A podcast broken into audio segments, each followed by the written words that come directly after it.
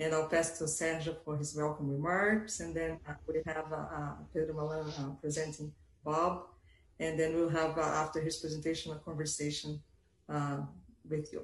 Okay, Sergio. Thank you. Thank you, Julia. I've prepared a 45 minute welcome remark. It's a long speech. I hope you would you will enjoy it.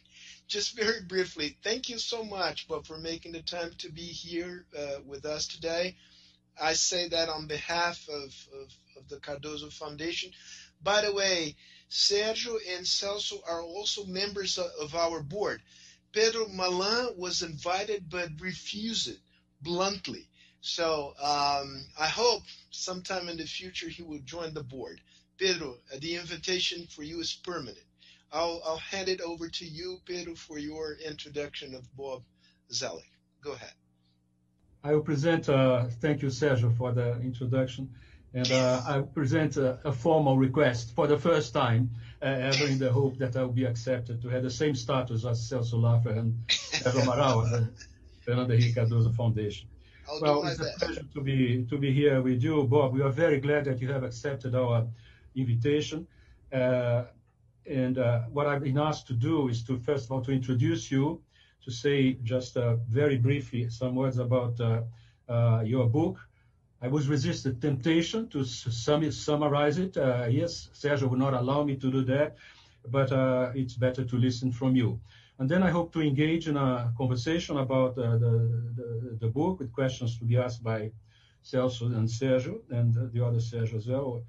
And and if you allow me, I would like to make a comment on your recent article on uh, foreign affairs and after we discuss your book, because it's a natural extension, I think, of the basic uh, elements of the tradition that you have identified so well in your book. So, first of all, let me say some introduce the, the audience to to to uh, Mr. Uh, uh, Bob. Uh, well, he's famous, but anyway, I'm going to uh, to indicate some of the key positions he uh, he, he, served uh, the, the, the U.S. and the world uh, in uh, his uh, very successful career. Bob Zoellick was served as U.S. Trade Representative from 2001 to 2005. He was Deputy Secretary of State in 2005-2006. He was president of the World Bank 2007 to 2012, and he served, uh, in addition to that, or earlier than that, he served as counselor to the Secretary of the Treasury. He was deputy chief of staff at the White House and assistant to President uh, H.W. Bush. Uh, he's now a senior fellow at the Belfer Center for Science and International Affairs at Harvard University. Uh, he is or he was. You correct you correct me, Bob, if I say something improper about you. Uh, he principal of uh, Brunswick uh, Group, uh, geopolitical advisor. He serves at uh, this. I'm sure that he serves at the board of Temasek, after Peterson International Institute of Economics and the Carnegie uh, Endowment. He has some of us, or all of us, other three of us, Celso, Sergio, and cross our paths in different capacities with Bob in his different different capacities as well. So we have uh, an enormous admiration for his objectivity, for his fairness, for his ability to focus on the issue at stake, even when we have some minor disagreements uh, in the past, uh, which may appear in this conversation. And the fact is that uh, this admiration was enhanced by the publication of this recent book. And I I would like to encourage our audience to take a look, a serious look uh, at the book.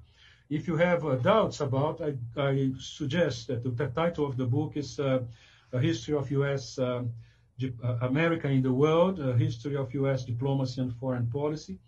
And uh, if you have doubts about reading the book, if you read the first three, three pages, three, four pages about the first U.S. diplomat, Benjamin Franklin, which is beautifully written, and draws attention to what happens after that uh, is um, the role that Benjamin Franklin played since 1757 as uh, envoy to, to London of initially Pennsylvania and then three other uh, colonies, Georgia, uh, Massachusetts, and uh, New Jersey. And it was a fascinating role the way he handled British and uh, interests and created the, the, the, basis for what happened in the, the, the other years till 74 when we returned to the to the US to engage in the in the campaign for in the action in the, the war for for independence. So if you have doubts about reading the book, these first pages will convince you that uh, the book is uh, worthwhile.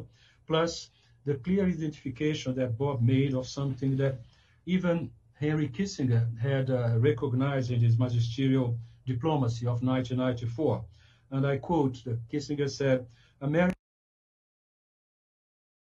foreign policy was a sophisticated reflection of American national interest. I'll come to this point later on, uh, which was simply to achieve and fortify the new nation's uh, independence. Since no European country was capable of playing an actual threat uh, so long as it was in contention uh, with its rivals in Europe, the founding fathers showed themselves quite ready to uh, utilize the European balance of power when it suited their needs, and uh, so that it could be extraordinarily skillful in maneuvering between France and Great Britain, not only to preserve American independence, but to enlarge its frontiers in the uh, participation of, of, the empires of uh, Spain, and uh, and uh, France and uh, and Britain and as well to Canada and through downwards to to to to Mexico. And so this is the first big uh, tradition uh, in the U.S. diplomacy is a definition of the North American base, which uh, Zoellick defines as including the U.S., Canada, and Mexico. And there are some implications of this which will come in our conversation later. I don't want to go to the other uh, for, let's say, traditions, uh, that uh, because I'm sure that Celso and Sergio would probe deeper on the, the trade, the transnationalism, the technology tradition, which has always been there and will likely to remain so, on the question of uh, alliances uh, and the question of the, the role of public opinion and congressional support, which is so fundamental to any, since the very beginnings, to any U.S. administration and uh, the the recent uh, more uh, of the American stance in the world at large, especially in this uh, how to achieve different objectives in the domestic and the international arena, which will be subject of our conversation. So I promise not to speak for too long. I have already done so. I think it's time to stop here and allow uh, Bob to present to us the reason why he decided to, at this moment, to write a book, which has been in his mind for the last 20 or 25 years, if I read him rightly. You have the floor, Bob. Well, first, Pedro, let me thank you very much for such a gracious introduction. Uh, it's a privilege to be here with all of you, and particularly with uh, friends from from uh, past service, and Sergio and, and Celso, and thank you, Julia, for all your organizational work. So, let me just start with uh, some explanation of why I wrote the book. When I was in government, I often drew on history as I was thinking through problems. And so I wanted to encourage others, uh, particularly of a younger generation, to consider this approach. Uh, as, as Pedro mentioned, Henry Kissinger wrote a book in the mid 90s titled Diplomacy, where he talked about history and foreign policy. But my sense is it very much reflected a European perspective, and in particular, uh, the real realpolitik that he's been associated with. So for a number of years, I've been thinking about how to try to write a book that talks about history and foreign policy that shares more of the American experience and some of the ideas that have influenced the United States over 200 plus years. So the approach that I took was to focus on stories. I wanted to make the book readable for people interested in biographies and history, but it was also a method by trying to focus on individuals and episodes, and in particular on the practical problem solving work of diplomacy. And what I had in mind was that in the United States these days, many universities teach foreign policy through the lens of international relations theory. And that's interesting, it's intellectually challenging, but when I think about my experience with issues such as German unification or NAFTA or genocide in Darfur or climate change or strategies for the World Bank and trade, the international relations theories don't take you too far. And so I wanted to write a book that, in effect, is a series of case studies where I try to include enough explanation in each chapter to give people a feel for what was really going on, the messy facts, as I refer to them. I also add my assessments, but I'm trying to encourage people to think about what they would do in similar circumstances. If one writes a book like this, you have to enjoy the fundamental subject matter. And I always enjoyed diplomatic history since I took it in college. But in the United States, it's been somewhat faded as a field, in part because historians have wanted to bring in underappreciated actors and, and perspectives, which I think has enriched the field. But I also think we lost something. Uh, we've lost some of the synthesis that we had in history.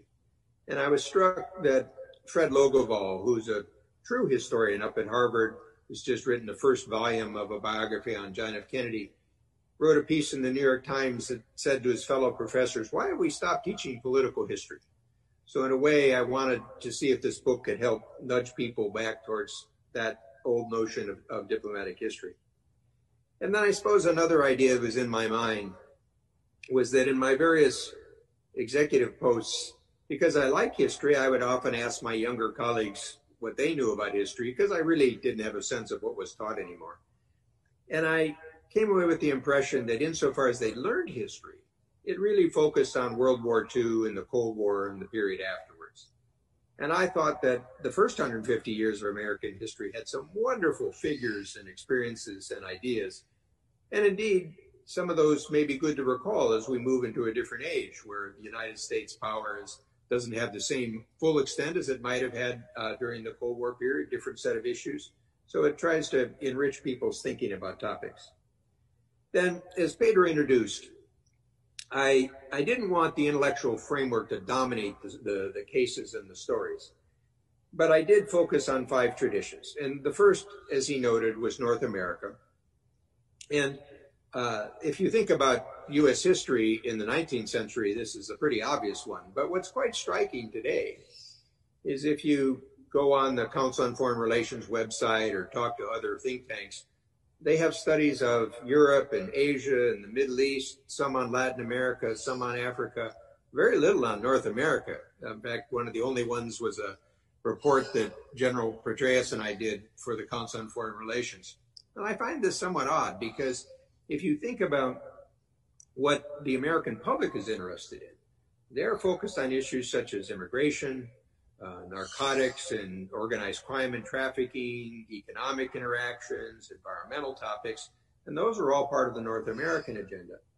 But I think there's also a bigger dimension, and that is I discovered that in 1979, as Ronald Reagan was launching his presidential campaign, in his speech, he said, It's time that the United States stop thinking about Mexico and Canada as foreigners well, that's pretty different than the debate you're hearing in the United States these days.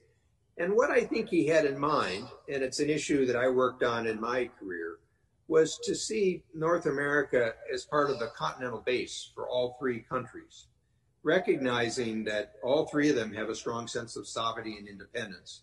So it was integration with respect for sovereignty, unlike the European notion of shared sovereignty but it was important in our ability to engage with the wider world. And so as you start to think about 500 million people, three democracies, energy self-sufficiency and ability to export, better demographics than the rest of China or Japan or Europe or others, um, if we treat our human resources in a constructive way. And so I partly see North America as a foundation for the U.S. engagement globally, obviously, including with the rest of Latin America. The second theme uh, is trade, transnationalism, and technology. And here, what I wanted to draw attention to was from the founding of the U.S., Americans, at least some Americans, looked upon trade as more than a matter of economic efficiency. Recall, when the United States was founded, it was operating in a world of empires and mercantilism. And so trade was a state directed enterprise. So not only were they trying to develop a new attitude towards trade, but they were trying to pry it open for private actors. And so today, scholars would refer to this as the transnational actors, but it's quite important in understanding America's engagement in the world, including in the technology dimension. Then, third, you have this very interesting reversal. For the first 150 years, the United States avoids alliances because Washington had warned about no permanent alliances and Jefferson warned of entangling alliances. And what they're really focusing on is they wanted the United States to avoid the balance of power politics of Europe. But from 1947 to 1949, quite accidentally, the United States creates a very different type of alliance system that is the fundamental aspect of policy for the next 70 years. Now, that the challenges of managing that alliance system were never easy. The question of would the United States be willing to risk its existence to defend West Berlin when it was blockaded? Uh, whether the United States security guarantee would extend to Vietnam, where we fought a bitter war. So alliance issues are not anything one can deal with automatically, but they pose a special challenge to diplomacy. And obviously, those are questions the United States faces today.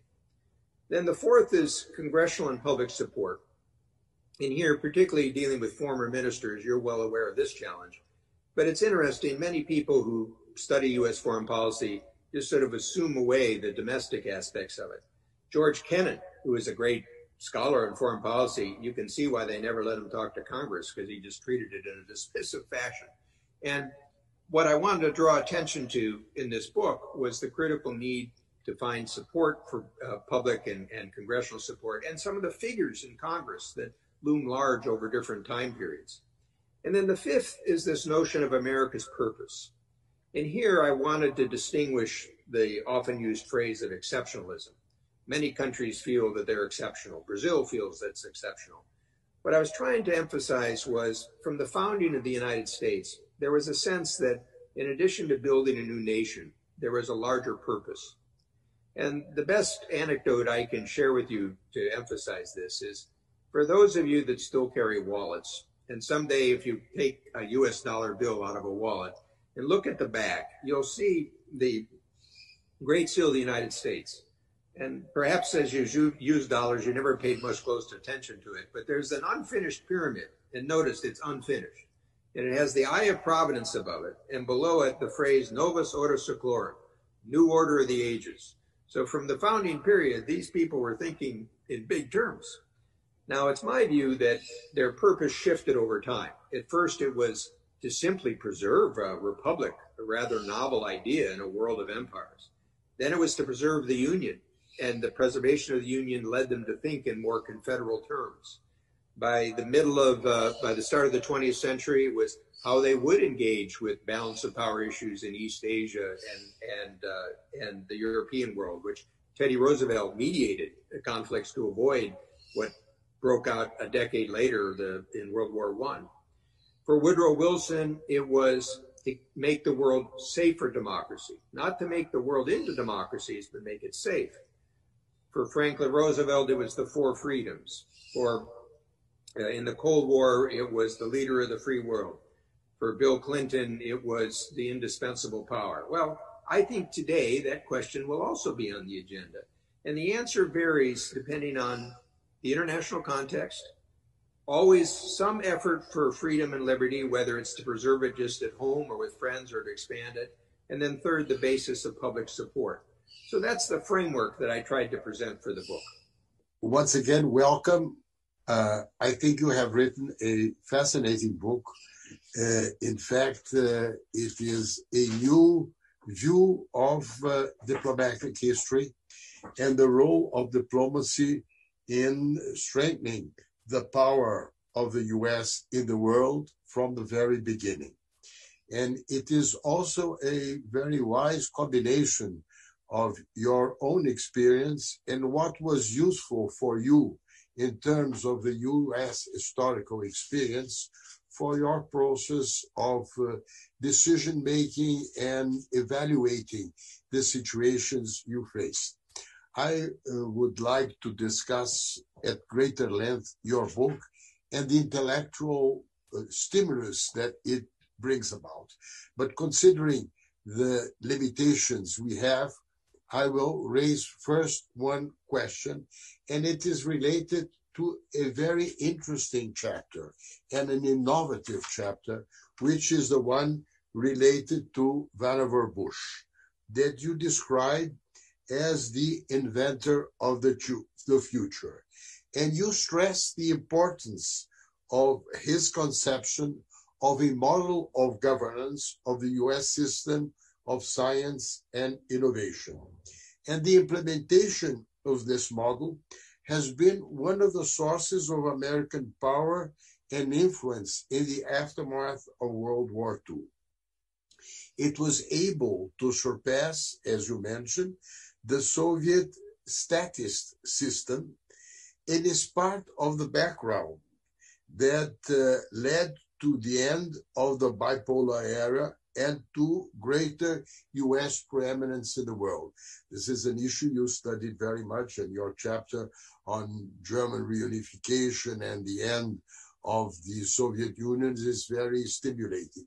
But you have drawn the, your, the, our attention to the fact that one of the very significant dimensions of this was this scientific technological capability created by this model of the endless frontier of science.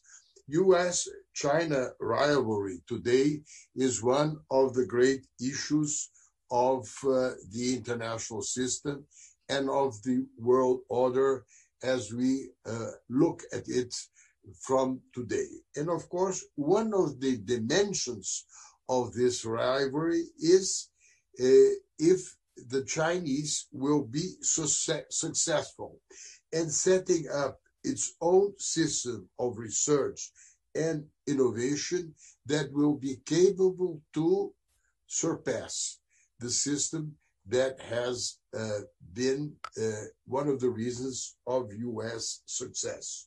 So my question is, in your view, how will the U.S.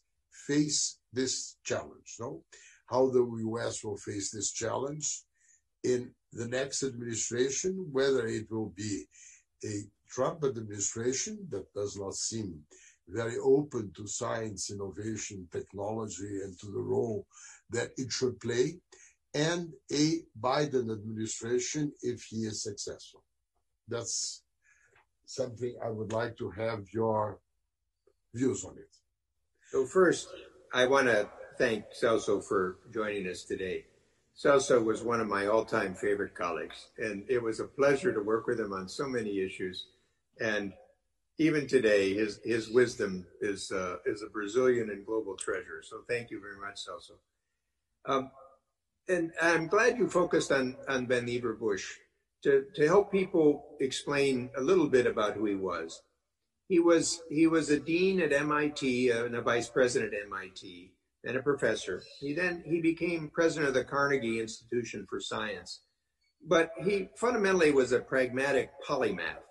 Uh, he was an inventor. He was an engineer. He liked to build things. Um, he was very brainy, but he kind of could write in a folksy way too for Popular Science magazine. He was quite an unusual individual.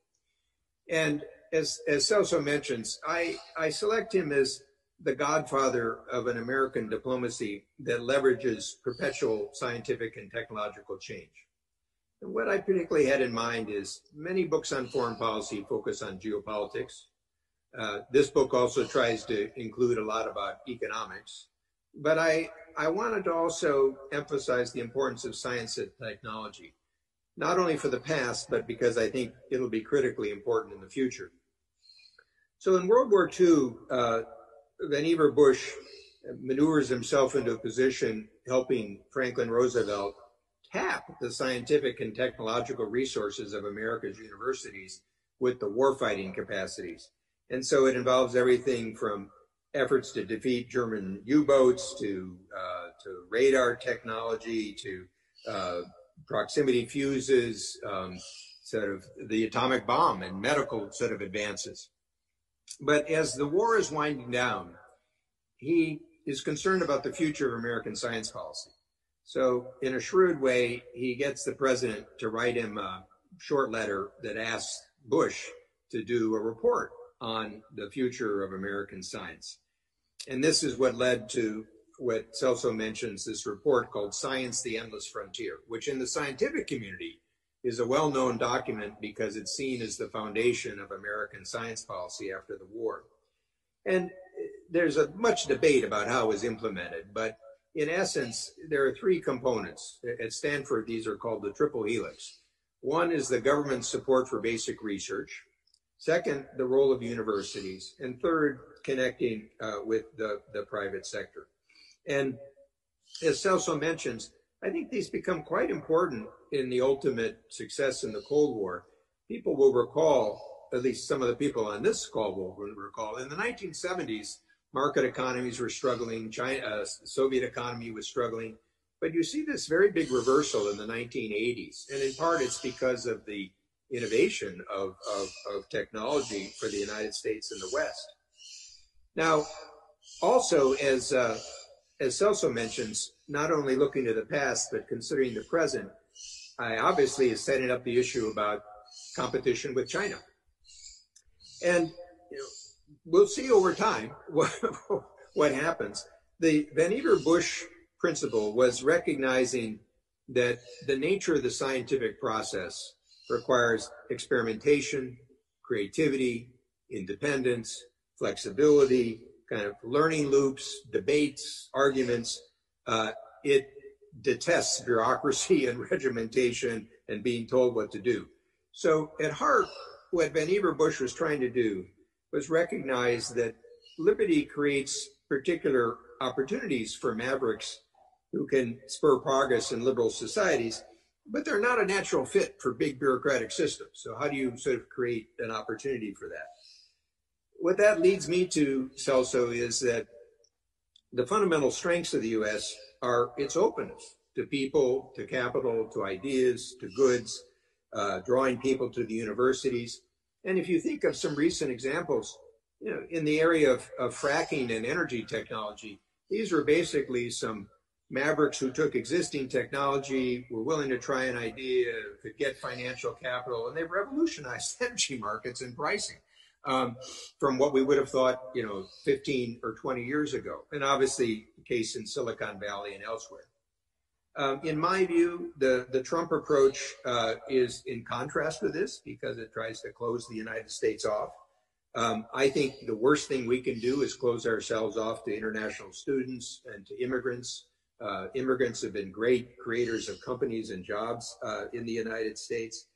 And since I try to include color in, in the book for stories, in addition to the story about in July 1945 of uh, Vannevar Bush's role with the atomic bomb and nuclear diplomacy, in addition to this report on science, the endless frontier, I came across another story that you just can't make these up. It turns out in July of 1945, Bush writes an article in the Atlantic magazine where he imagines something he calls the Memex machine.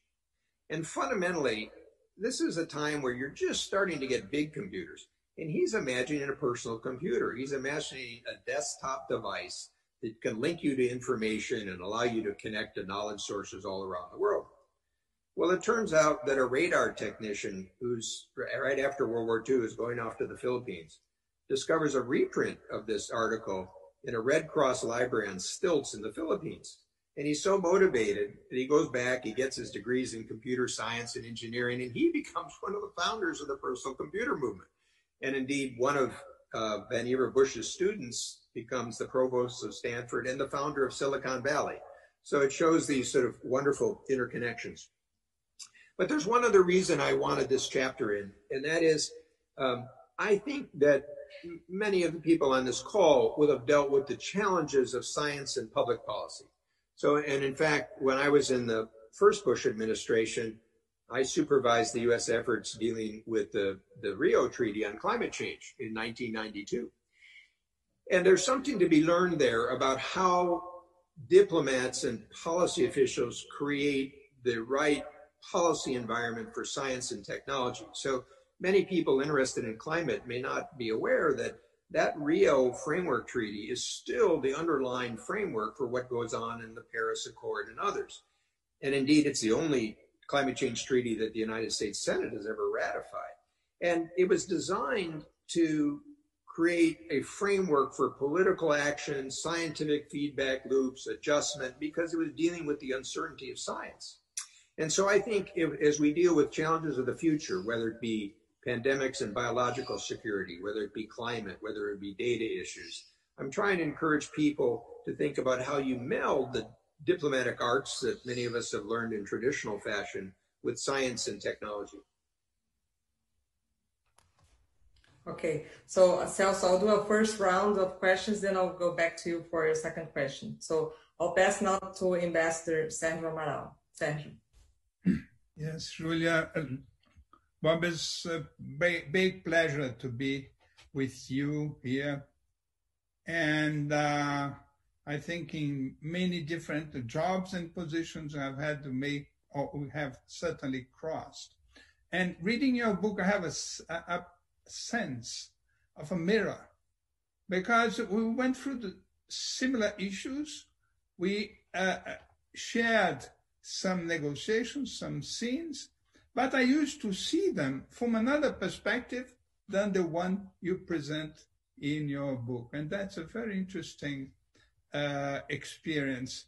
Uh, if uh, uh the assumptions or the purposes for writing this book are the ones you presented, you must certainly be very happy because you were very successful. You talk, you talk about history, but your eyes are also focused on the present. And what's more important, you give many good advices for the future. And I think they are perhaps some very interesting parts of your book. I'll go straight. I'd like also to make some more comments, but we don't have much time. I'll go straight to my first question. And my, my first question deals with trade, which reading your book, I have the feeling that that's your passion. I don't know whether you agree with that, but that is my sense by reading your book. And uh, you make some very interesting comments about uh, the participation of the U.S. in the Uruguay round, which I participated as a member of the Brazilian delegation in Geneva, and uh, about uh, the role the U.S. played in designing new rules and in enlarging the scope of WTO. And I fully agree with that. What uh, is interesting for me is that by that time, as negotiator of commerce, we were more interested about the tricky issues, about the tensions, the difficult subjects, but perhaps by that time we had not realized that what we, had, we were doing was to prepare the way for globalization, to deregulate the world economy. And if it were not for the role we all played, all six, 160 countries and many thousands of negotiators, perhaps globalization might not have happened. Or if it had happened, it might be a chaos. So we, we in, in, in a, to a large extent, we prepared the framework for, for globalization. In your text, you also mention uh, the new challenge in the area of trade, in this context, you mention China.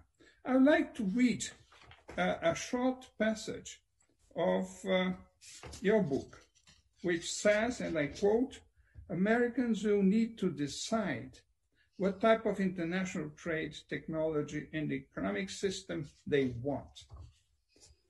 A breakdown or repudiation of the inherited system of economics and security would prove costly and dangerous.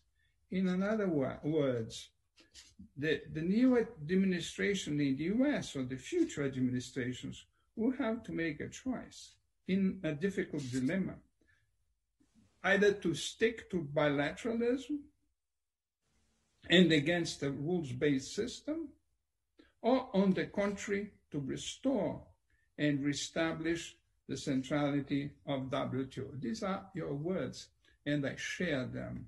My question is the following Will it be possible for a new administration, more probably Biden would follow these uh, uh, guidelines, would it be possible for a new administration, even if, if it wanted, and I think it wants, to really move from bilateral approaches to multilateral approaches? Because this would imply the need to remove sanctions. Sanctions are totally incompatible with multilateralism. And would a new administration abolish or limit in a significant way sanctions, or would the new administration keep sanctions in order to negotiate some nagging issues from a position of power? This is my question. So, to to set the context of the answer, um, you're, you're right, Sergio. One of the themes I wanted to emphasize in the book was to see the trade foreign policy connection, which is very strong in early American history. Um, but sometimes I think because of the Cold War focus on security studies, it, it, it gets lost. Um, and one of the dangers of it getting lost is that, you even alluded to, is that trade technicians are wonderful and their detailed knowledge is important, but sometimes they can lose sight of the bigger picture. Um, so without getting all the details on the Doha round, I think sometimes the trade negotiators kind of got mired into details without having a sense of the importance of what they were trying to produce on a larger scale. Second observation, the US, like Brazil, is a continental economy. And one of the dangers of continental economies is they can fool themselves into thinking that they can operate without the rest of the world. And so uh, there are protectionist tendencies that can develop in continental economies because they've got a big marketplace. But I think that's a that's a mistake for the U.S. as well as Brazil for economic reasons as well as for foreign policy reasons. On your point about bilateralism and and multilateralism, I have a slightly different view in that I think the challenge is can you combine bilateralism, regionalism, and global multilateralism? So, for example, in my chapter on Cordell Hull in the 1930s, I explain after the terrible Smoot-Hawley protectionist bill, he negotiated 31 agreements with 28 countries, including Brazil, that not only lowered tariffs, but more importantly, started to establish the principles of most favored nation treatment, putting barriers into tariffs, sort of national treatment. And those became the fundamental principles of the GATT round. So I think the, the differentiation that I will draw is that if you take a bilateral agreement and make it a managed trade agreement, as Trump has tried to do with China, then I think that's a very big mistake. If you try to use bilateral agreements or regional agreements to extend the rule system and build rules of different types, whether for service sector or for dealing with anti-corruption or transparency or intellectual property, as long as you keep your eye, eye on the idea that you want to expand that rules-based system, you could see how that could build. So a good example was the Trans-Pacific Partnership, where you know the United States negotiated with 11 other economies. People often don't note that we already had free trade agreements with six of them. And if we hadn't, I don't think you would have created the framework, but people were used to the, the, the context. And you added other economies, in particular Japan. Now, sadly, the United States pulls out of the agreement, which I think was incredibly dumb, but nevertheless, uh, I would even, you see, if I ever had an opportunity, this relates directly to Brazil.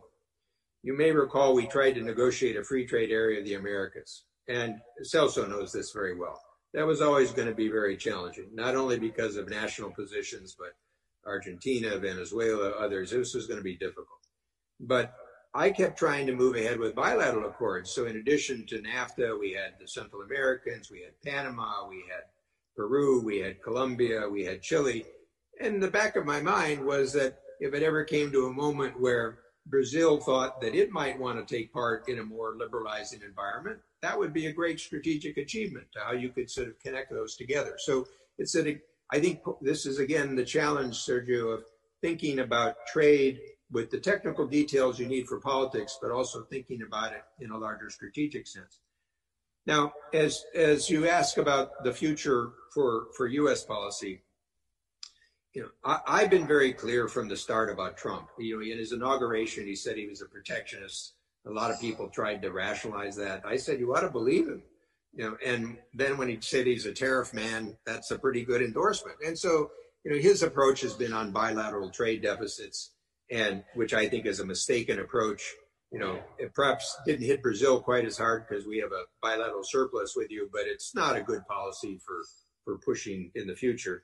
And frankly, I think Bob Lighthizer never liked the WTO dispute settlement system. He liked the old GATT model, and so he's trying to take it apart. So I'll be honest with the flaws. I think for Biden, um, his people talk more about multilateralism but particularly as the three of you know quite well, the, the Democratic constituencies tend to be more protectionist. Um, and so he'd have a challenge on that. What is interesting is that if you look at the poll surveys, Democratic voters are now more pro trade than Republican voters. And I think this is in part they're, they're opposing Trump, but also it's probably a younger generation that sees the world a little differently. And so this combines politics and trade, it would be very interesting if Biden wins to see who he appoints as U.S. trade representative. If it's the standard person, they'll just play defensive politics and they may not do much. If it's an entrepreneurial person, they try to create a new political coalition built on some younger generation. And I think in any event, they would start to focus on issues where they can make political headway, such as the digital trade, environmental issues, health issues, know, trying to deal with these terrible export bans that you know have intruded on the on the trading system or the food system. Um, as a practical matter, they'll face a challenge in that all of you know about the U.S. Trade Promotion Authority that I had to get back in 2001, and that will expire in in the next year. And so, in an era where Biden's going to have a very big legislative agenda dealing with pandemic and racial issues and climate issues and economic recovery issues and immigration issues, I'm not sure how much he could take on politically. But again, I think, you know, this is where, as experienced policy people, one needs to know you need to combine policy and politics. So, for example, I think it would be good for the United States to try to get back into the WTO appellate process. But, you know, are there a few adjustments you could make to make that politically more uh, acceptable to people? you know, so I, I, for example, have suggested that, you know, uh, Brazil has used safeguards now and then. Maybe safeguard a little bit more freedom to use safeguards as opposed to the anti-dumping countervailing duty laws, which get manipulated. Um, because safeguards are transparent, they're supposed to last only last a certain period of time. Um, and then over time, I think you know the WTO needs to start by getting some points on the board, some successes in some of these areas. Also, by the way, linking it to the development institutions, because there's a lot that can be done in terms of the trade and development agenda, infrastructure for changing supply chains.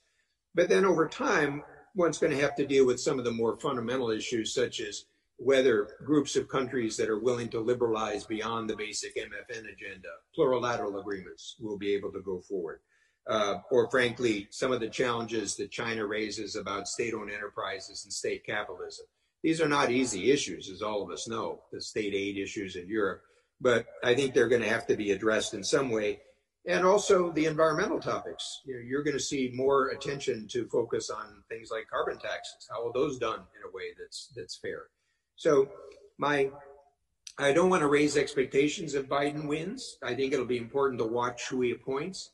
I hope at a minimum, Sergio, they stop doing dumb things. You know, so using the 232 National Security Authority against Canada and Mexico or with uh, European cars. That's ridiculous.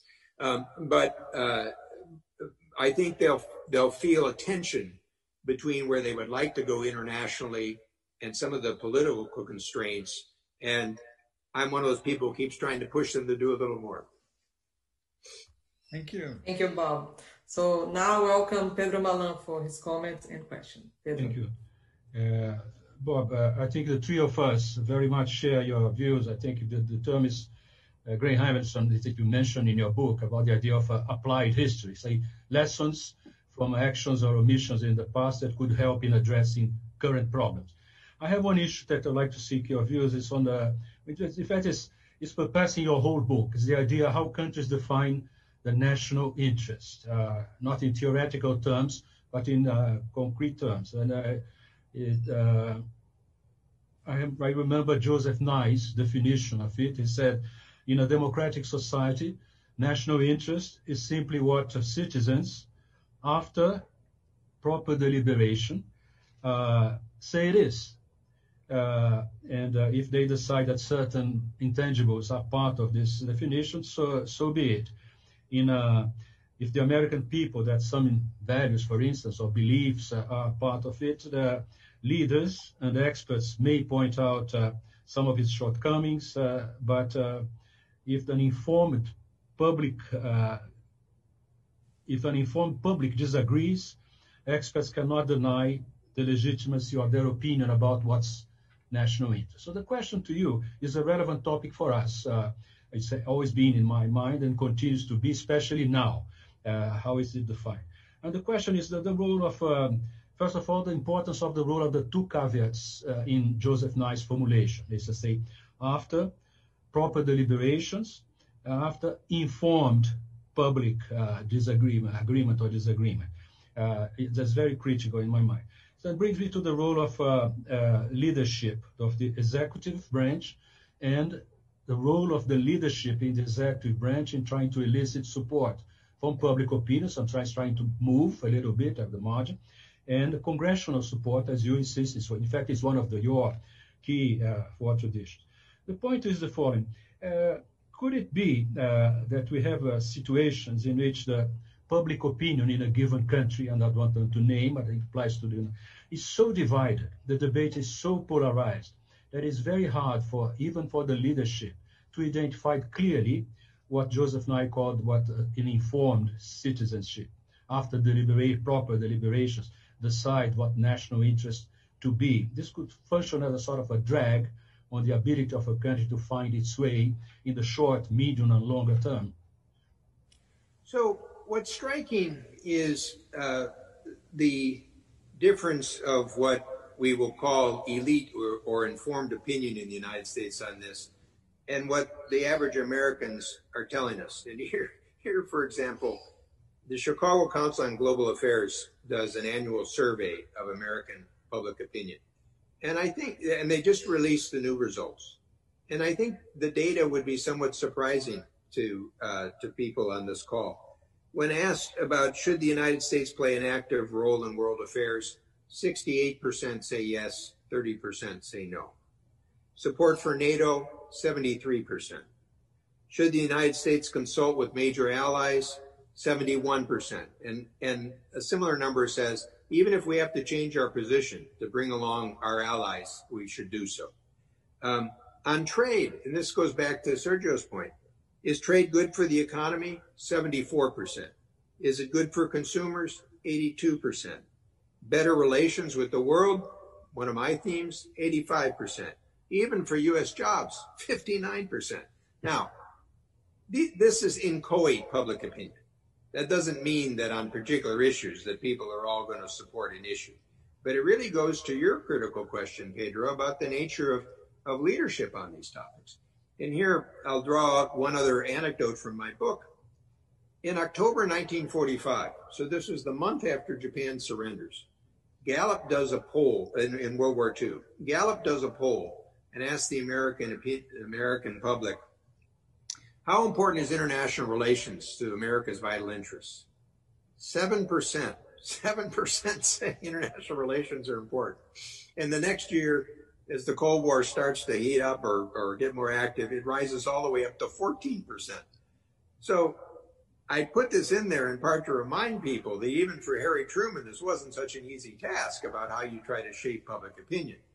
And it, it goes to your issue then, Pedro, which is it's partly a president's challenge it's partly the Congress, and I try to draw out the role of members of Congress in this. Uh, you know, you've all known people, whether it was I talk about Vandenberg in in uh, in uh, in the early Cold War, people like John McCain, Richard Lugar, Sam Nunn. Um, one of the perhaps encouraging things is a number of the younger members of Congress are people that served overseas now in the military and intelligence services or others. They have a better sense of the world. So the question is, will they take up some of these questions? It's not preordained, you know, but I would connect it to one other issue, which I know you may also want to discuss, which is what you, I, what I think you see today is there are a lot of issues that affect people at home, like the pandemic and biological security, or sort of climate change issues, or economic issues, or data issues. They see those issues in terms of their locality, but they're global issues, and you can't deal with them unless you deal with them globally. And so, one of the things I think for an incoming administration would, if, if Biden's elected, is that he will have to focus on a lot of those issues as part of his domestic agenda. But the question is, can he then leverage them internationally? And so, in a way, you could say there's a new security agenda that has to be framed, as well as an old security agenda. And I'm not saying you could ignore issues of nuclear weapons or regional hegemons or you know dangers caused by you know Russia with its neighbors. But on the other hand, think about this as a as a as sort of a window on the world. The United States has now got about 220,000 people who died from COVID-19. That's more Americans than died in World War One, the Korean War, and in Vietnam. So I certainly think it's a security issue. And this isn't going to be the last one of the viruses that we have to deal with. So I think, again, coming back to your fundamental point, Pedro, is, you know, often in democracies, there's a general sense of these issues, but they have to be framed by the nature of, of, of leaders and political systems. And I'll be very frank, I don't think we've been doing that very well. I think, in fact, I think we've been doing the reverse. Oh, so I'll pass now to Sergio Fausto. All right, uh, Bob, if I may, uh, let me bring Latin America to the to the conversation and uh, allow me to touch on a on a thorny thorny uh, point of uh, Latin American U.S. Uh, relations, the war on drugs.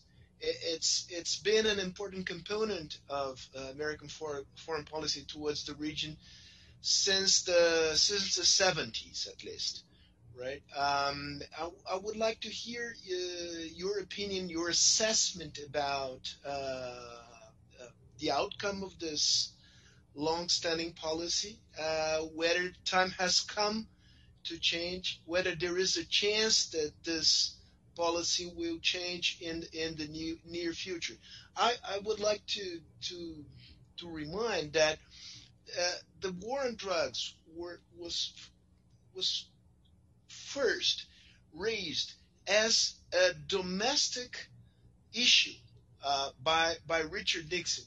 I vividly remember, so to speak, his speech saying there is no greater enemy to the U.S. than drugs, and it was a sort of a way for him, a, a catchword for him to mobilize uh, the conservative base, and that led him to, to victory in the election of 1968. It was an important domestic issue that, uh, given the uh, U.S. preeminence in, in foreign affairs and uh, the projection of power of U.S. and Latin America, it, it became a foreign policy foreign policy issue. Now the U.S. is changing.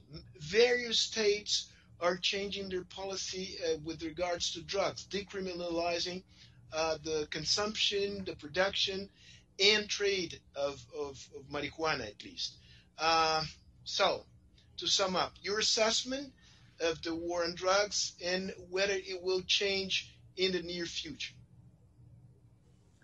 Well, this is a good example, Sergio, of the fact that none of these problems are really easy. Because on the one hand, um, you know, a free market economics view would say decriminalize, legalize it, you know, take out the criminal networks. But I do think there's a decision for societies about to the degree they wish, wish to uh, legitimate activities can, can be very, very harmful for people. And as you identified, I think in the U.S., you're seeing that movement towards uh, uh, legitimating marijuana as a less dangerous drug I not I don't but at the same time we've had a big debate here about opiates and its effect on society or you could imagine harder drugs and the effect uh, and the uh, the death toll that they create. I think the what I focused on in the Latin American context is that the danger that the narcotics trade, with all the money involved, can undermine the fundamental legitimacy and capacity of societies. So I, I watched this with Colombia. There was a period in the 80s where the Colombian government thought they could just ignore the narcotics trade and they'd have their separate society. And it didn't work. The narcotics trade penetrated courts, it penetrated law enforcement, and it penetrated legislators. And to give the Colombians credit that, that they do, and frankly, it was actually a bipartisan effort of the United States, this, the Plan Colombia really took decades to try to work back and try to remove some of the dangers of and the threat it posed to uh, Colombian democracy. I think today, if I think about Central America, the fundamental problem is that you you have governments that are so weak that then their capacity to govern is so weak that they're at risk of being sort of controlled or at least heavily dominated by organized crime networks. And I think this is a, a larger issue about how societies um, are, you know, have to deal with the have state capacity. So I totally support democracies, but we also have to help them have the economic growth and institutions to be able to succeed. This is going to be very much, I mean, it's on, on Brazil's border today when you ask yourself about Venezuela. I mean, it, that Venezuela is, was a you know wonderful, wealthy country and a rich culture, and it, it's just been you know reduced to criminal networks, and uh, and the dangers of that over time are enormous. And you know, how will Brazil be able to avoid those issues? So, I come back to the fact that ultimately, if you do have limits on hard drugs, and and then then you have to take a larger responsibility in trying to help societies to be able to counter these issues and and have the governance and judicial and police systems. Uh, I, I emphasize North America in my remarks. This is a this is a fundamental problem for us with Mexico. I mean, and to put it in historical context, I alluded to this. You know, one of the reasons I was a big supporter of NAFTA uh, and in the Bush 41 administration was you could see that the old PRI corporate estate that really was created out of the 20s and 30s. In some ways, it was a, similar to the Italian corporate system. It was breaking down. And so the, the, the idea that you'd have the president on top and all the institutions linked to the party, whether it be unions or universities or schools or others, businesses. And so the question would be, where would the institutions of Mexico reattach themselves? Well, I think what NAFTA helped do is on the economic side, it drew them to North America. And so the Bank of Mexico, the finance ministry, a number of the economic institutions of Mexico are now world class institutions, although I think President Lopez Obrador may be undermining that. But in the area of law enforcement and the judicial system, it, it didn't yet come to pass. And so that erodes the fundamental trust and legitimacy in Mexican society. And I'll give you, again, a, this is, we're bringing it in a very practical sense when President Calderon was in Mexico, you know, he tried to build a, a trusted uh, federalist police, and he had about he got about fifty or sixty thousand people in it. General Petraeus at that time, who had moved to Central Intelligence Agency, you know, uh, as as as Calderon was leaving office, Petraeus said, "Look, you've done a fantastic job on this." He said, "But you know, frankly, based on counterinsurgency theory, you're probably not going to need 60,000, you're going to need 300,000. And, and of course, Lopez Obrador has actually taken apart that system. And so these, this, this goes to this broader question that I've raised about the nature of security in our city.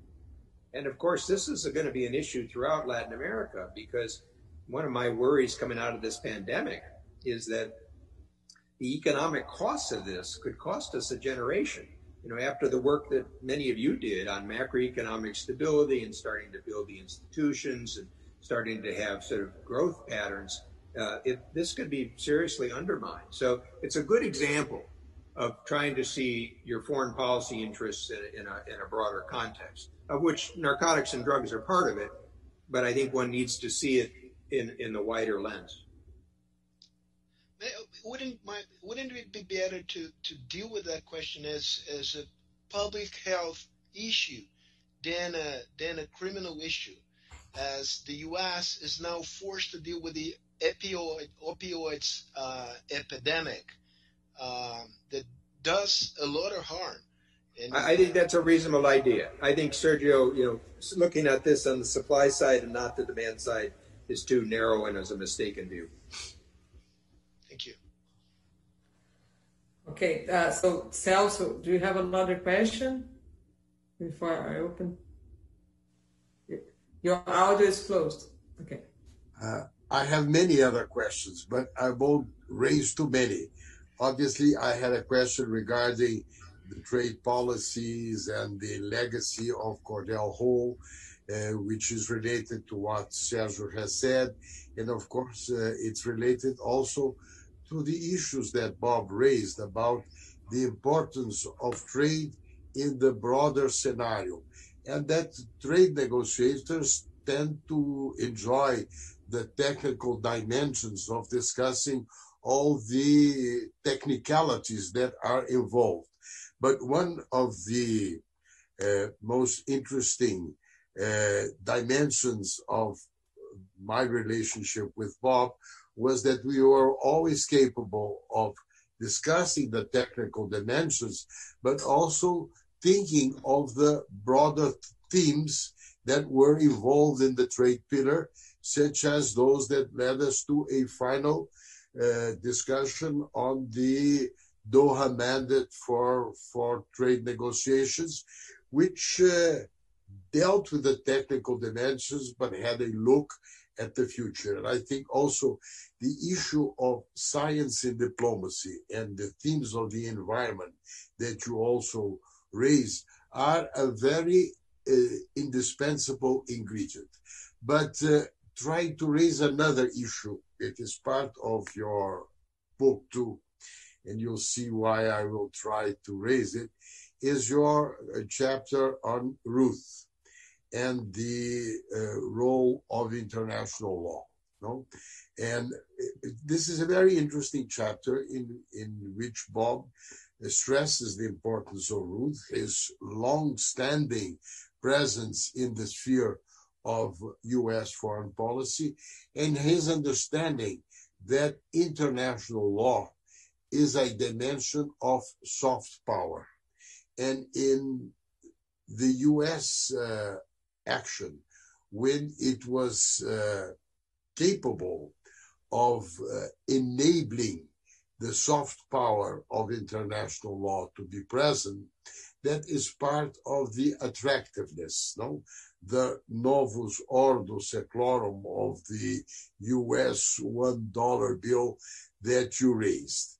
Uh, do you think that a Biden administration would be more uh, sensitive to the soft power dimensions of international law. Obviously, this is not the strong aspect of the present administration, to put it mildly. So I hope so. But one of the reasons I wrote this chapter, and for, for those that don't know Elihu Root, um, he was a great friend of Brazil. He took a big, he took a long, long visit to Latin America in 1906, and he had a very good relationship with his Brazilian counterpart. But he was one of the fathers at the turn of the 20th century of the international law movement. And what I what I wanted to do in this chapter is remind people that sometimes in later years people focus so much on the use of power or military power. Um, they they thought international lawyers are either utopians or technocrats. And I've tried to recall here that the people who led the international law movement in the United States we're building off a tradition that really started with the Declaration of Independence, because the Declaration of Independence refers to nature's laws and it's basically an indictment of King George III. In our early era, we had a treaty uh, with Britain uh, in 1795 or six that is the first has the first arbitration panel. In 1817, we have the Rush-Bagot Agreement with Britain that starts to demilitarize the the Great Lakes, which is a huge advantage for both the United States and Canada going forward. And in early periods that moved towards after our Civil War, we had a major arbitration with Britain over the Confederate raiders that had sunk the U.S. merchant fleet. And it was the first arbitration that actually brought in foreign arbitrators. So there's a tradition of this. And what, what they were trying to do, and this goes back to the context we discussed, they were trying to avoid alliances. They were trying to avoid balance of power politics. But they were also trying, and later they were sort of trying to offer a counter to the League of Nations and collective security, but they were still trying to engage internationally. And so the question is, you know, to what extent does international law and power regimes do they sort of operate and coexist? And what I try to draw people's attention to here, and our conversation has been rich with this, is that if you think about rules for trade and commerce, rules for science and technology, uh, norms of behavior of all sorts, uh, you know, telecommunication systems, postal systems. It's impossible to manage, imagine the world operating today without some rules-based system.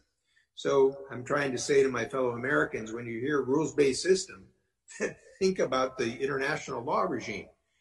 Now, I close that chapter with a debate that I found in 2006, which was the centennial of the launch of, of uh, our International Law Society in the US, where three scholars are debating the role of international law. And one takes the view that international law only really works among democracies. A second takes the view that international law disciplines democracies. It actually puts some restraints on the democratic public opinion issues that Pedro and I talked about. And the third says you have to understand the realistic power politics to appreciate where international law can operate and don't be misled that it's going to solve challenges such as the Soviet Union or China or others. And I, I try to leave to the reader to think themselves about where they would come down in that issue. So Pedro, if it, in a way that, or Celso, if it comes back to the, the Biden administration, they they want to embrace a multilateralism, partly as a political contrast with Trump. It's not exactly clear where that leads them, you know, and, and sort of what organizations they'll be willing to join and take part in. So again, I think one has to, and we talked a little bit about the trade area, but you know, I could see that you could develop cooperative regimes in other areas. So, you know, we we touched, for example, on biological security. In my view, in addition to trying to, you know, rejoin the WHO, they need to think about how the WHO could work with the World Bank and the regional development banks to really try to help developing countries get the vaccines and treatments. It's nice to have vaccines, but in the real world, unless you've got supply chains, logistics change, cold storage, you know, connection with local healthcare systems, it's not going to work effectively the Bush 43 administration had this rather bold initiative with HIV AIDS in Africa and anti-malaria and tuberculosis. So these are regime-based systems. Um, in climate change, based on what I the, the Rio Framework Treaty, you wouldn't just rejoin the Paris Accord. You try to figure out how you can broaden the base of support. So my suggestions would be for African economies, if you could do something with soil carbon, you could probably uh, absorb a lot of carbon. The estimates were about 13% of the targeted amounts, but you could also help African agriculture. Obviously, an issue for Brazil is forestation and avoided deforestation. It's a critical issue going forward. All economies are going to have to adapt.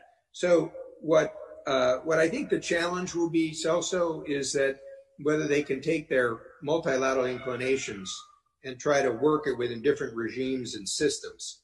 And this is where, at least my suggestion to some of the counterpart countries is be creative, including in the case with China. So right now we've got, you know, so many conflicts with China, we need some off ramps. and I can imagine in some of these topics, you know, both sides could lower the temperature, save face by working through some of the multilateral institutions, whether it's on issues of developing country debt or biological security and others. So it brings us back to this question we've been talking about, which is, you know, we created this multilateral system. It's got strengths and weaknesses. It's it's not perfect. You know, you still have to negotiate and compromise. But how could we use it more effectively than we have? Thank you, Bob. So we have about 20 minutes before we finish, and I have two questions. I'd like just to know if Pedro would like to make any comments or if I can start the questions. Pedro. Your audio. A very quick question, uh, uh, uh, Bob, related to your article on foreign affairs, and we're looking forward for the article that you promised in the Financial Times next week.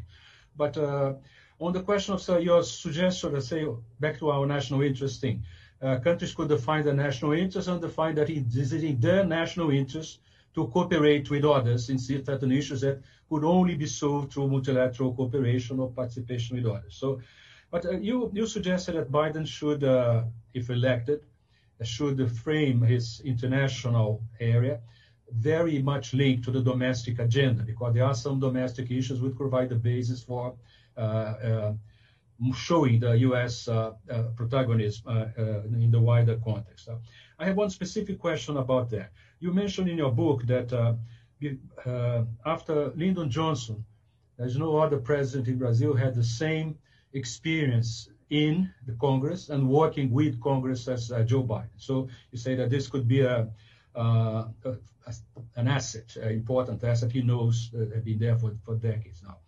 But uh, Niall Ferguson, in a recent article uh, interviewing in that País, say that a Biden administration, if elected, will be a just one-term administration because the Democrats never understood the reasons why Trump was elected. It's typical Niall. But um, anyway, the point is that I remember very well, and I'm sure you remember, that uh, some decade ago, the Senate leader of the Republican Party in the U.S. Senate said that the Republicans have one priority, which was deny Obama a second term. All the rest was secondary to this. They said that at the beginning of the Obama administration. So since we have such a division, uh, we don't know what will be the outcome of the Senate elections. This uh, polarization and division uh, could uh, endanger the possibility of the U.S. Uh, defining not only the international agenda, but also even the proper domestic agenda, because he has to carry not only public opinion, but uh, the two houses of Congress uh, as well. But I'm assuming, uh, not, not assuming, taking for granted that the Democrats would have a majority in both the House and the Senate, and the president will be able to move things ahead, even in this very clearly divided uh, Congress and public opinion. So, uh, but I think uh, I don't think we. I think we, we should not take more time for the people who want to ask questions. Bob, I, I think I know what you're going to be your, your answer to the question, but uh, if you could be very brief uh, in the yeah, reply. I'll, I'll be brief, Pedro. Um, well, Brazilians know well the challenge of executives working with the Congress, and all three of you have had that experience, although you're your party system is different different than ours. Um, but I think the starting point, if Biden's elected, uh, harkens back to some advice my former boss James Baker gave to Ronald Reagan in 1981. He said, "Mr. President, you have three priorities: economic recovery, economic recovery, and economic recovery." Now, I think in this environment, it's it's a combination of pandemic and economic recovery. So, you know, even if we have vaccines, there's a lot of questions about effectiveness, how long they'll last. We have, we're learning every day about the sort of the proper treatments. And frankly, I think many of our governments have eroded public trust. And, and so that's going to need to be sort of regained in the process. So um, I think this is where I would recommend that Biden sort of put his first effort because to use colloquial language, he needs to get some points on the board. He needs to get some success. And going back to political history, recall Presidents Carter, Clinton, and Obama, three Democrats, all with Democratic Congresses, all came in with very high expectations and all got clobbered after two years. Yeah. In, two cases, they lost control of the Congress. You have to produce things, you know, so we can talk nice theories, but you have to get things done. As for the Republicans, as, as the opposition, um, this will uh, obviously this depends on if Trump loses, how the Republican Party uh, sort of reformulates itself. And it's too early to predict. And, you know, um, sometimes parties just try to reorganize by acting in opposition. You know, in some cases, they'll look to see if they can do things that are politically popular. You know, as, as you know, as a student of economics, the United States has hesitated to pass another fiscal package. I would suspect that Biden would try to do that. And could he get some Republican support on some of those issues? I, I would hope so. Um, but that's an open political question. Without getting into the technical details, I think one key issue, as you know, in our Senate, our cloture provisions have often required 60 votes as opposed to 51 votes to get something done, except for budget reconciliation legislation. And that might change. This is where democracies have to evolve. I, I think Biden, as a creature of the Senate, will try to start to work with the opposition. But if they don't cooperate with him, you know, I would not be surprised if he doesn't move and change on some of those issues. But then just to connect it to the international agenda, what I want to emphasize, particularly for this international audience, is I'm not saying the United States should be preoccupied only at home. I'm saying that you should take those issues that are domestic issues and connect them to your international agenda, and in doing so, rebuild your international partnerships and frame the two bigger challenges that, frankly, Brazil will also face, which is the future of our free societies and how to deal with a rising China. I agree. Okay, so it's perfect uh, your last comment because uh, the two questions I have here it's about U.S. and, and China. Uh, there's similar questions. One is from Arminio Fraga. Uh, his question is How should Brazil deal with the disputes between the two most important partners? And another question from Matias Spektor is that Brazil is dependent on China for much of its economic growth. The US will push Brazil to move away from China. Uh, if you were advising the Brazilian president, what would you recommend he should do? Well, let me start with a little bit of the US context with China. Um, I think the relationship is in free fall. I don't think we know where the bottom is, and I think that's very dangerous. So I think the starting point is to start to look for some off ramps. We could get into more of the nature of those. At the same time, whether it's Brazil or the United States, I think one does need to recognize that uh, Xi Jinping has shifted some of the focus in China. And a good story that represents this is that when he took office in 2012, he created a documentary film about the end of the Soviet Union, and he ordered all the party cadres to watch the film. And if you had such a film done in Europe, it would have had Gorbachev as the hero that helped end the Cold War. Well, the Chinese version is a little different. Gorbachev is the fool that abandoned the Communist Party, ruined his country, led to breakup and ruin, and the not so subtle message is it's not going to happen here. So I think we need to recognize that over the past 10 years, China's been trying to consolidate more control in the Communist Party, it's a greater control of state owned enterprises. And there's a certain uh, sensitive aspect of this related to the, the coronavirus. So people who study Chinese history know that the end of dynasties have often been signaled with um, plagues, earthquakes, floods, natural disasters. This did not escape Xi Jinping. So one of the reasons he responded so forcefully is he didn't want that historical precedent to apply to him. And I think on the one hand, he feels he's he's been somewhat successful. On the other hand, there's a certain insecurity you can see. So there's one of these dangerous combinations where people are, are somewhat feeling proud, but they're also feeling a little insecure and they've been criticized. And so this requires some special attention. On the US side, you've had the Trump approach, which was focusing on the bilateral trade deficit I thought that was a mistake. I think the deal they did will not get them where they need to go. And for political reasons, Trump led an effort in a total confrontation towards China. It is politically popular, but I think over time people are going to have to recognize kind of will this really create the results we want? And again, I'm I'm in the minority on this, but my own view is that there's been a new conventional wisdom in the US that says cooperation with China failed and frankly, if you look at it in economic or security or even ecological terms, that's just false. There's been a lot that's been accomplished together. It doesn't mean that the efforts for diplomacy end. It means you have to sort of operate in a different way. And what I would say for the US actually applies to Brazil. Your real response starts at home. How successful you are with your own economy and your governance and your society, that'll be your future strength. Then beyond that, it's the partners that you work with. So the United States should be working with its allies and partners. As part of that, I think Brazil should be one of those given its role uh, in the international economy. And then the question is, you know, can we get press China to make some changes in some of the policy areas? I, I think this is possible. I mean, take intellectual property rights, which have been an important issue. Celso and I were talking about this.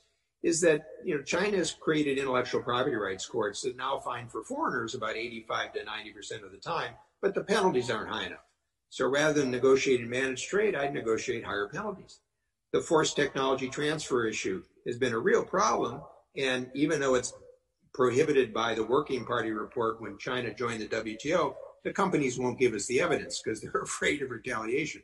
So I would push to have future joint or reduce the joint venture requirements in China, which is a instead of a temptation to this. You could go kind of issue by issue. So I guess where I what I would advise Brazil on this is there there are a number of countries that realize that China isn't going to go away. It can be in our economic interest, but we'd like to change some of the behavior. And frankly, I would suggest that whether it's with the European Union or Japan or you know, some of the other partners, I would try to join with others to try to deal with some of the fundamental problems that could affect the Brazilian economy. And then to suggest with the United States that the United States should also work on such a constructive agenda. Because at the end of the day, there are forces within China that realize some of these things are not in their interests as well. And then the last point, this of course depends on your own political judgments. I'm not saying that we should ever cede our position on values. In fact, see, the difference that I would have is, I mentioned this, rather than try to imitate China by closing consulates and throwing out reporters, you know, China can play that game forever, but we should be the open society. And with, say, for Hong Kong, as opposed to trying to sanction uh, the officials in Hong Kong, I would do what Britain has suggested and say, let people from Hong Kong come to the United States. That would show the difference between the two societies. So, you know, Brazil is also a society of immigration.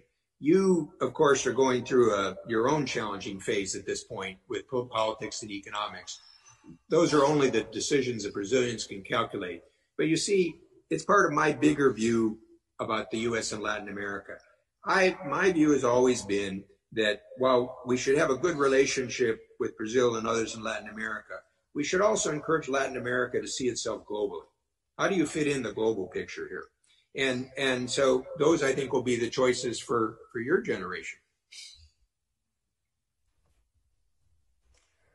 Um, I have another question here from Ambassador José Alfredo Graça Lima. If you can comment, when do you see uh, the U.S. to cease the, to impose the non-tariff measures on import of steel and also aluminum? Well, I think that depends on the the election. I don't think Trump's going to change his approach on these issues. He gets pushback. I mean, the aluminum measures have been ridiculous. I mean, 98% of the people in the aluminum industry are dealing with the fabrication of the product. So he just sort of raises costs. But at heart, he's a protectionist. Um, and uh, this goes to one of those issues. If if Biden's elected, my guess is his people know this is bad economics and it's bad policy, but it'll have some political support. So you know whether they can come up with easing adjustments on some of these things. So look, without getting into the details, when Celso Lafer and I worked together, I had a very protectionist steel industry, and I needed to get votes for Trade Promotion Authority. So I put a safeguard on steel but he looked at it closely and he saw that it was a political safeguard, but frankly, I opened enough doors for Brazilian steel to come in in the same fashion.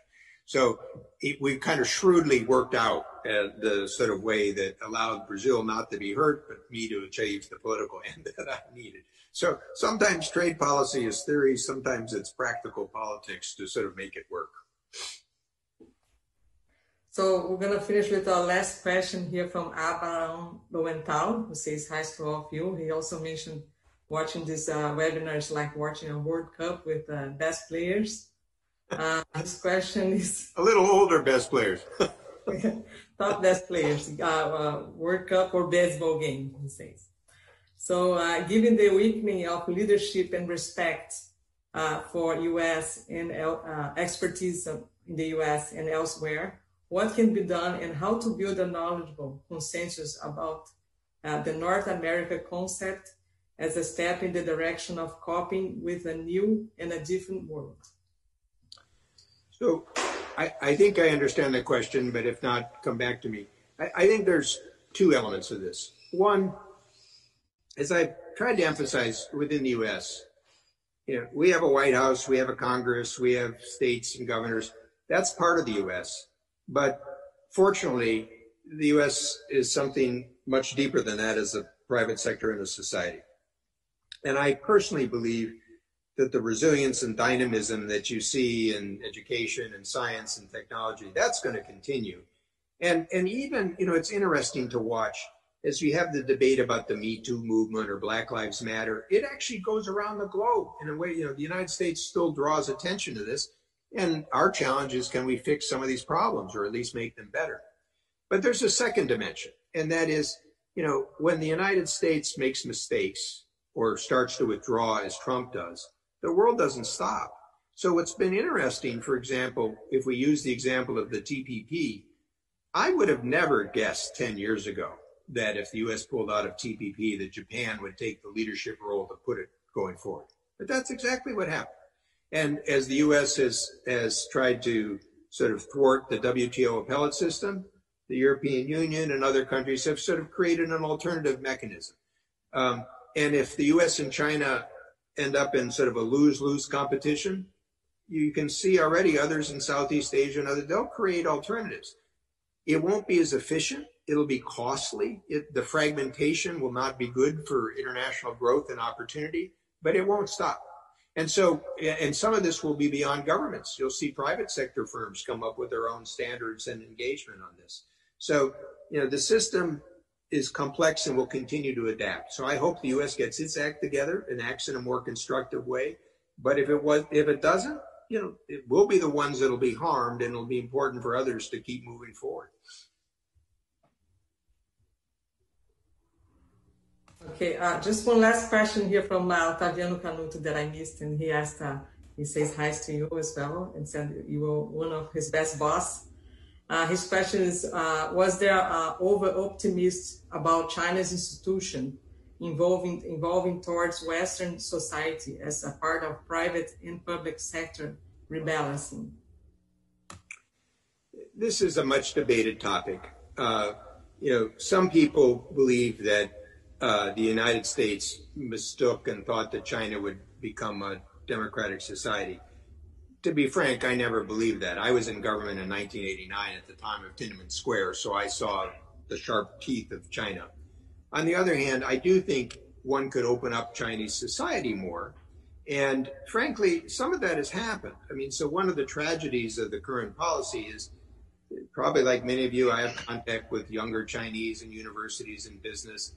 These people want to be part of the global context and environment. We don't want to cut them all off in that process. Now, having said that, I also go, go back to my point about you know whether cooperation perceived uh, led to some sort of uh, sort of common interest. And and keep in mind, you know, um, China used to have a current account surplus of 10%. It went down to zero. You know, that all led to world domestic demand. Um, for 15 years, it was the fastest growing export market for the United States uh, un, un, until Trump. In the global financial crisis, China was quite a cooperative player. It had one of the biggest uh, sort of domestic expansion, which, by the way, was of huge benefit to, Brazil because of the commodities markets. Um, and so, and then similarly, when I worked with China at the World Bank or support for the IMF, he was a very constructive player. Now, I'm I'm not and, and it quit manipulating exchange rates and other things. I'm I'm not saying that all is well and as I tried to identify areas you have to continue to work on. But what I am trying to say is that, you know, if you assume that you can't sort of achieve common uh, goals by cooperating with China, you're going to mislead yourself for the future. And I'll even take it to the, the security sphere. You know, in the 70s and, and early 80s, China was one of the worst proliferators of weapons of nuclear weapons and missiles. And it basically joined the international regimes. And in my time, was willing to cooperate on Iran, North Korea. When I was dealing with genocide in Darfur, I got good help from the Chinese. So I'm not, in American parlance, I'm not trying to be a panda hugger and saying all is well. I understand the, the problems of Xi Jinping and I think, as I mentioned, with human rights issues in many parts or Hong Kong, you know, I, I think uh, one should have a response that recognizes the reality. On the other hand, you know, I guess I go back to the basic question. How are we going to deal with the challenges in the world from pandemics to climate, to the economy, to security, unless you figure out some way to work with China? So on the military side, you need to have deterrence with your allies. Uh, uh, you need to prod Chinese behavior. You need to stand up for human rights. But for goodness sakes, let's not give up on trying to find some common ground and common interests. But I'm a minority view. I don't want people to be misled. but I keep making my view known. Thank you so much, Bob. Uh, the time has finished. We've been here one hour and a half. I'd like to thank you so much for your time and being here with us. Uh, Celso Lafer, great. Is holding the book America in the World is highly recommended. Uh, it's uh, people can get from the Amazon or uh, other online websites. Uh, I'd like to thank so much the audience. We had uh, about um, almost 400 people online here between Zoom and YouTube. And then I'd like to thank so much for Ambassador Sergio Amaral, Sassuaf, and Pedro Malan to join with us this debate. And I'll pass to Sergio Fausto for his well, but thank you for giving me an opportunity to see my good friends again. I appreciate it. I mean, it was a wonderful, wonderful, thoughtful conversation. I think we, we covered a lot of ground. Uh, our gratitude for you, uh, Bob. It was really a pleasure. I'm, I'm impressed by the way you resort to history to shed light on contemporary issues. And in addition to all of that, I love your the painting behind you. So it was an aesthetic pleasure also to participate in this in this conversation. So that that painting is by a man named Wolf Kahn, and um, uh, my wife, of course, selected the painting. Um, but I use that in part because I figured it may give a little bit more color if people feel the conversation is fading on. it's it's really beautiful. The, yeah, congrats congrats to your wife. So thanks to all of you, and, and I look forward to another occasion, maybe in person even at some point. Bye bye, Bob. It was a pleasure. We're gonna, get over this virus it's sooner or later.